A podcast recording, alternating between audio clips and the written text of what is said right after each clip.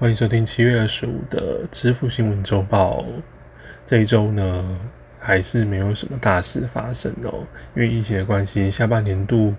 信用卡的福利啊，或是其他 APP 的福利，好像都比较少一点。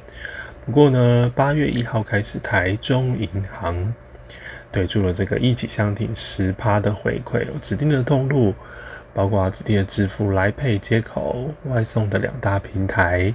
影音平台 Netflix、爱奇艺、KKTV、KKBox 跟 Spotify，还有全台的餐厅跟药局，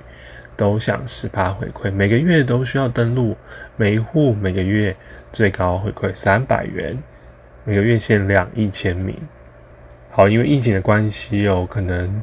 一些医疗的负担可能会变得比较重一点哦。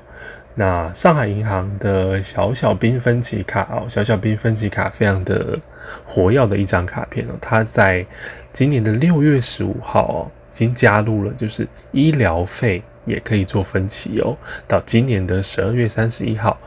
那它原本的预设呢是单笔三千以上的话，可以自动分六期。如果呢你有需要做一些金额啊，或是分期的更变设定的话。单笔的刷卡最低的申请金额可以到一千元，所以满一千元就可以分六期以上的金额了，算是相当亲民的一张真分期卡片哦。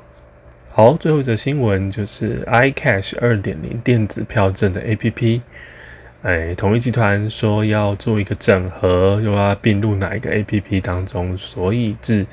哎二零二一年的九月一号开始的 APP 就要下架了。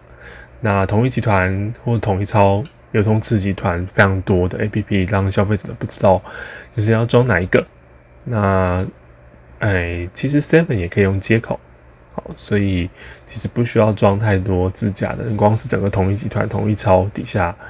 百货啊，哎，甜甜圈啊，你都不知道装几个 A P P，整个手机 A P P 就都是统一的就好了。